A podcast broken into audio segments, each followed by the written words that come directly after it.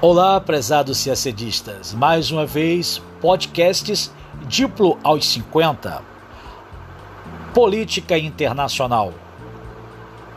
O presidente Joe Biden concederá proteção temporária a venezuelanos que vivem nos Estados Unidos da América.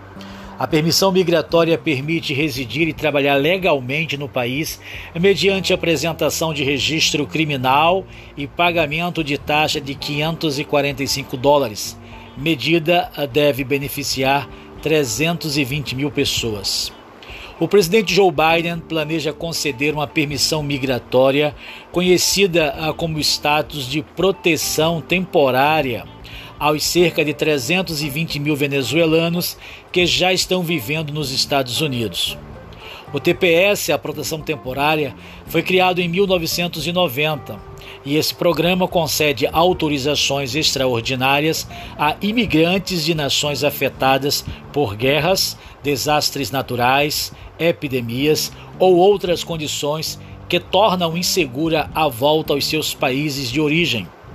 No caso da Venezuela, a justificativa são as condições extraordinárias que o país da América Latina vivencia atualmente, que inclui fome generalizada, desnutrição e presença de grupos armados.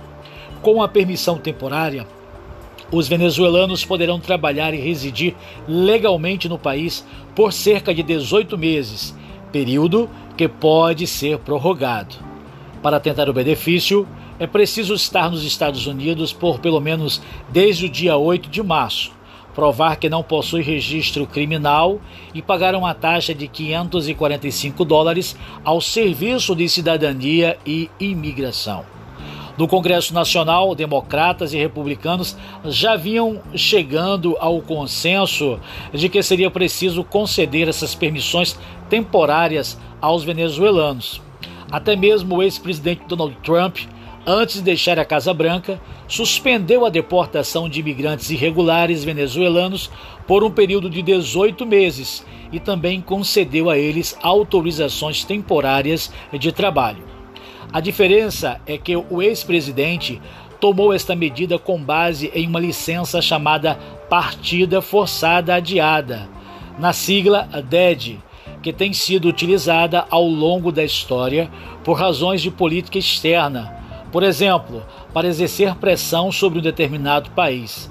Já a TPS, que é a provisória, a mesma carece, em princípio, de tais conotações políticas.